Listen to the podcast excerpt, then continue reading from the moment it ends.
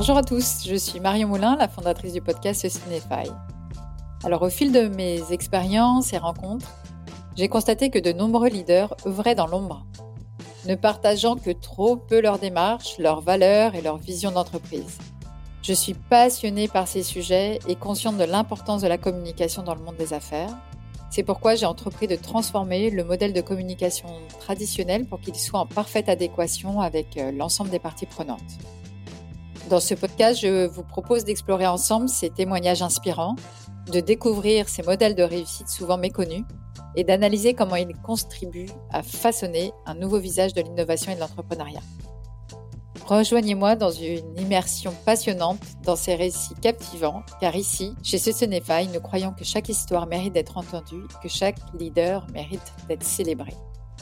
Bienvenue dans cette aventure qui vise à changer notre regard sur le monde des affaires et à faire émerger une communication plus authentique et alignée avec notre époque. Alors aujourd'hui, j'ai le plaisir d'accueillir Claire Carteron, DRH opérationnel au sein de la maison Louboutin pour les régions Europe, Moyen-Orient, Inde, en charge de la diversité, de l'équité et de l'inclusion et membre du comité opérationnel RSE. Bonjour Claire. Bonjour Marion. Alors Claire, est-ce que tu peux nous en dire un peu plus sur ton parcours, s'il te plaît? Alors j'ai euh, construit mon parcours euh, autour des trois piliers du développement durable finalement. D'abord euh, sur la partie économique et business, puisque j'ai un diplôme d'école de commerce et puis j'ai une quinzaine d'années au sein de comités de direction de différentes entreprises, à la fois françaises et internationales. Et puis le deuxième pilier, qui est la partie sociale, parce que ça fait plus de 20 ans maintenant que je travaille au sein des ressources humaines, avec une forte composante développement personnel, développement humain, une composante également diversité, équité, inclusion, qualité de vie et conditions de travail et transformation. Et puis le troisième pilier du développement durable que j'ai euh, finalisé euh, maintenant récemment, c'est autour de l'écologie, puisque je viens de terminer un master en développement durable et organisation à Dauphine. Ok, très bien, merci beaucoup. Alors, pour nos auditeurs et pour qu'ils comprennent un peu plus euh, le secteur d'activité en fait dans lequel aujourd'hui tu t'épanouis, donc qui est la maison Louboutin, est-ce que tu pourrais nous présenter assez rapidement et succinctement l'entreprise, s'il te plaît? Oui, la maison Christian Louboutin, c'est une maison qui a un peu plus de 30 ans maintenant dont le fondateur est toujours à la tête de la maison, hein, c'est Christian Louboutin lui-même, qui a eu euh, une créativité et qui a toujours une créativité folle, et dont les valeurs finalement euh, influencent et, euh, percolent au sein de, toute l'entreprise. C'est 1800 collaborateurs dans le monde, dans à peu près une cinquantaine de pays, c'est plus de 160 boutiques aujourd'hui. C'est une, une, grande petite maison qui œuvre dans le monde du luxe avec à la fois des souliers et des articles de maroquinerie et aussi un développement euh, sur la partie accessoires et beauté qui continue. Justement, est-ce que euh, au travers euh, de, ton intérêt et, de ta sensibilité au développement durable, tu as, dû contribuer ou, agir au sein de la maison Louboutin pour justement donner une certaine direction un peu plus sustainable? Alors oui, je travaille avec la directrice RSE, Charlotte Tranchant, là depuis qu'elle est arrivée au sein de la maison. Et je collabore activement sur, donc bah, d'abord on a établi une gouvernance euh, sur le développement durable au sein de la maison. Et puis, on a aussi proposé et fait valider une, stratégie sur le sujet. D'accord.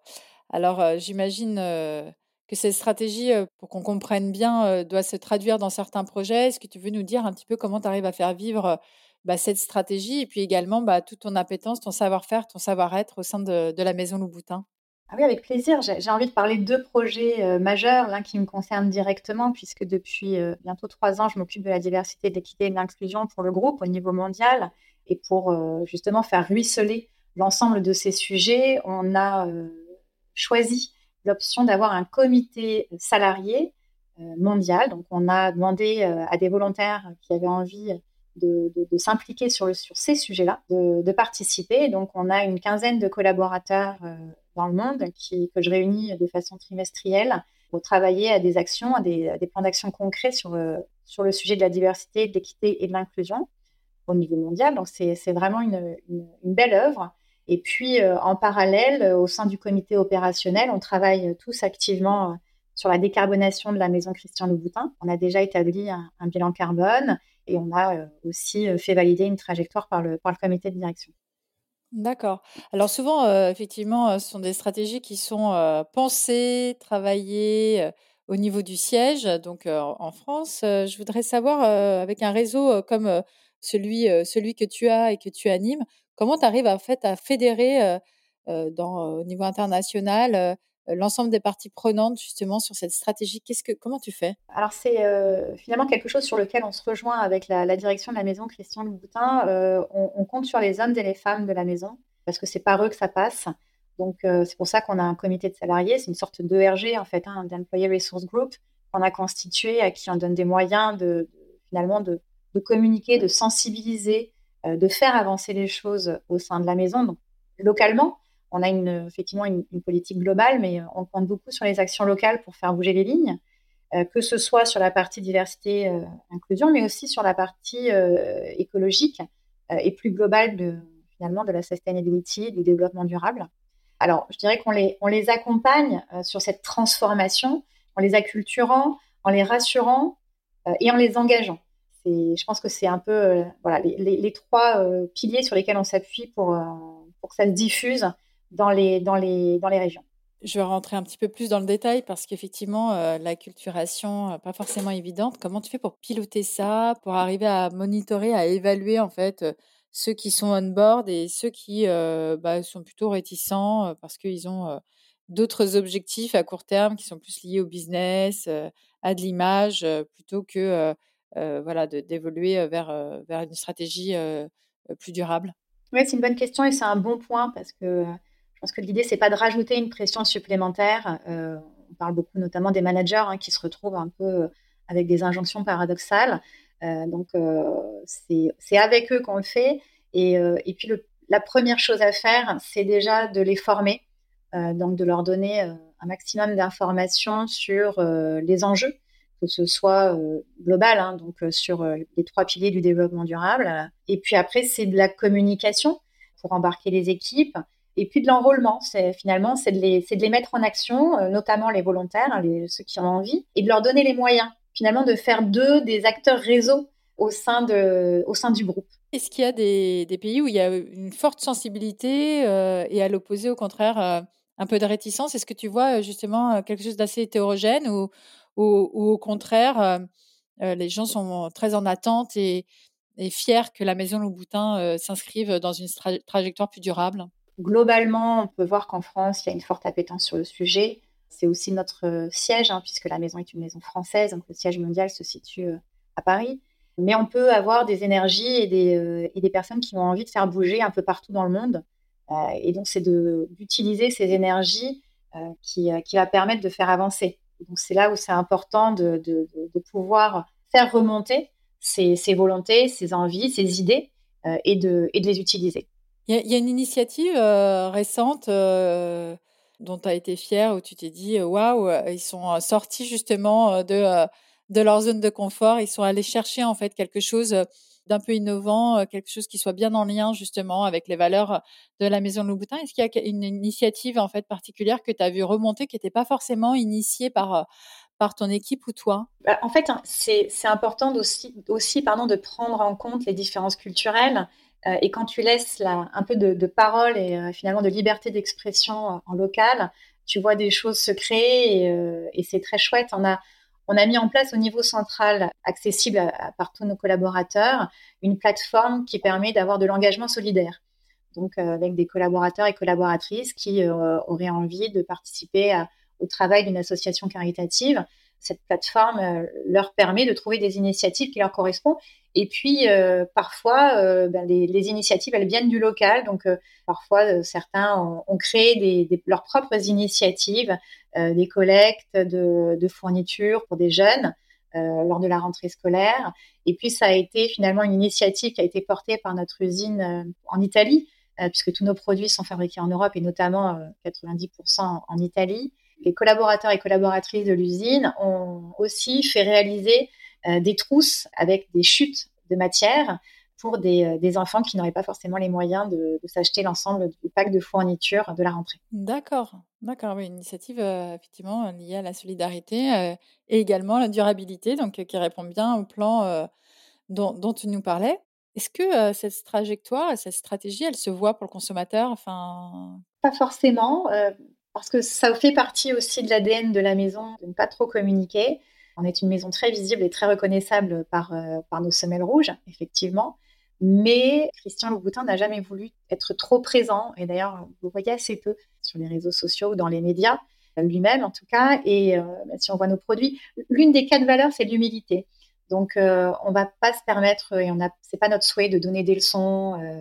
en revanche, si on peut faire avancer à notre niveau euh, les causes pour lesquelles ben, on pense qu'il y a voilà, une inéquité, si on peut réduire les inégalités, aider en tout cas, c'est, des projets qu'on va accompagner. Je pense à quelques initiatives, notamment le, la collaboration qu'on a eue avec Idriss et Sabrina Elba, Walk a Mile in My Shoes, pour lutter contre les déterminismes sociaux, à travers l'art, hein, puisqu'on a, a apporté des fonds euh, grâce à la vente d'une collection euh, à différentes associations qui, euh, par le théâtre, dans des quartiers prioritaires de la ville, vont aider les jeunes à, voilà, à, s'émanciper et à, se projeter dans, leurs rêves.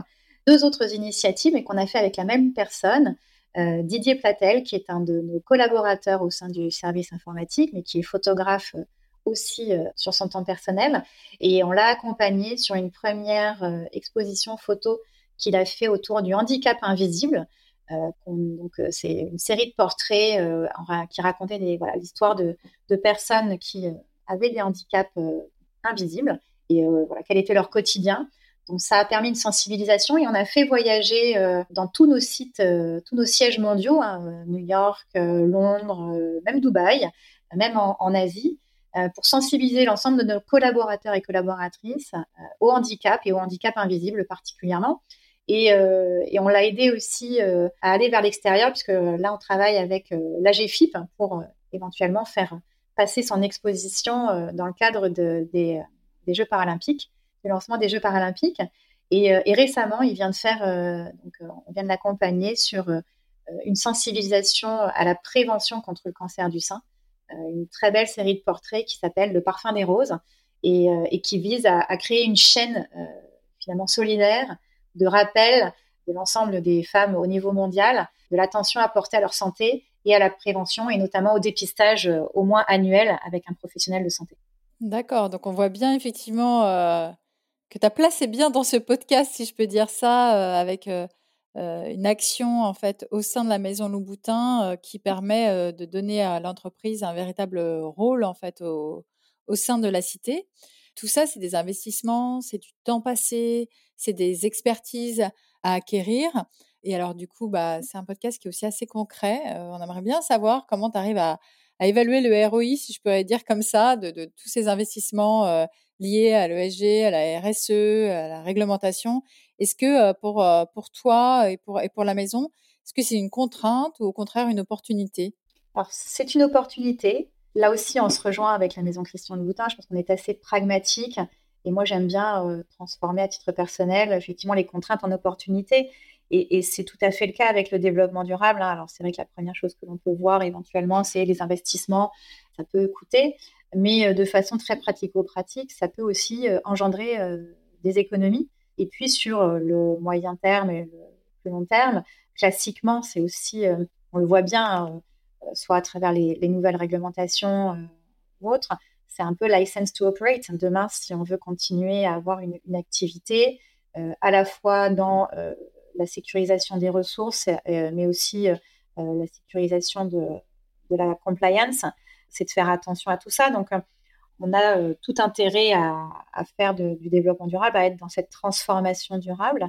Et euh, voilà, ne serait-ce que les banques aujourd'hui, euh, on le sait bien, nous demandent d'avoir des indicateurs. Donc, on le mesure. On a des indicateurs à la fois quantitatifs et qualitatifs, y compris sur la diversité, l'équité et l'inclusion. Alors, bien sûr, on a tout ce qui est égalité professionnelle on a aussi, euh, d'un point de vue qualitatif sur euh, le développement durable, euh, sur, pardon, sur la diversité, une partie engagement des collaborateurs. Donc, on a, on a créé une enquête annuelle sur le sujet pour mieux comprendre et mieux analyser la perception des collaborateurs et comment ils se sentent libres, puisque c'est notre mission aussi, hein, que, chacun et chacune puisse s'exprimer ou exprimer sa singularité librement et, et avec fun.